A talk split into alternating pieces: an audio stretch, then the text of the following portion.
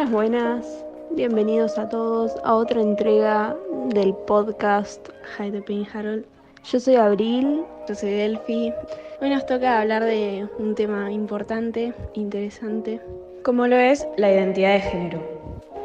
Desde que se sancionó la ley número 26.743, también conocida como la Ley de Identidad de Género, las personas que habitan el territorio argentino tienen derecho a identificarse con el género que deseen y actuar en consecuencia, lo cual obliga también al resto de los habitantes a respetar y a tratar a esta persona de acuerdo al género con el que se identifique.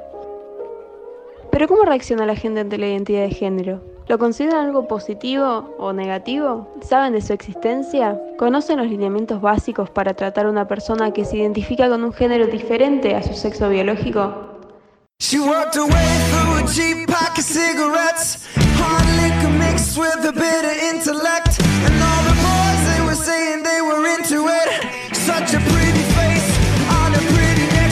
Inclusión y libertad me parece fantástico.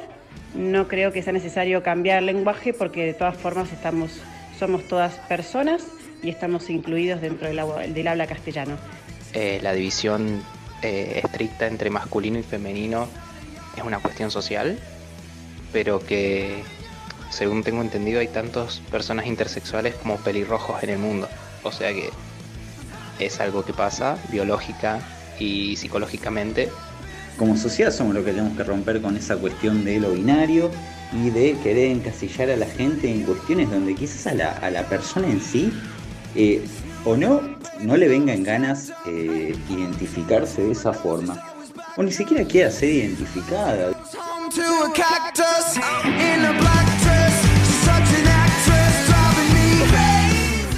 Celebro que gracias a la lucha de muchas personas hoy podamos hablar de cuestiones de género, de derecho y libertades que en otras épocas era impensado cuestionarse.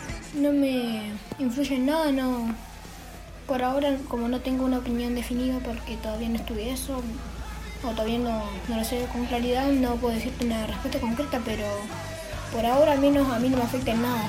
Que toda persona es primordialmente, antes que nada, un alma. Posteriormente tomará un cuerpo sexuado y su identificación con ese sexo tiene que ver con su pasado espiritual que ignoramos. Por lo tanto, puede coincidir o no con la aceptación del sexo corporal.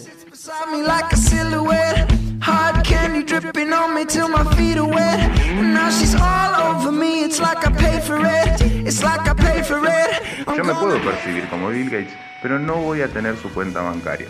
El problema resulta si yo exijo a otro doctor social, como por ejemplo el Estado, que para no sentirme discriminado me reconozca como Bill Gates y me solvente su estilo de vida. Yo creo que el sexo biológico eh, en cierta forma tiene eh, fecha de caducidad. Cada uno puede hacer con su sexualidad y su expresión de género lo que quiera y lo que sienta. Lo veo hoy por hoy como, una, como un acto de, valentía, te digo, porque la sociedad en la que vivimos, que juzga tanto, que eh, falta mucho por, por conocer y desarrollar en cuestiones de, de empatía y respeto hacia el otro, es todo un tema.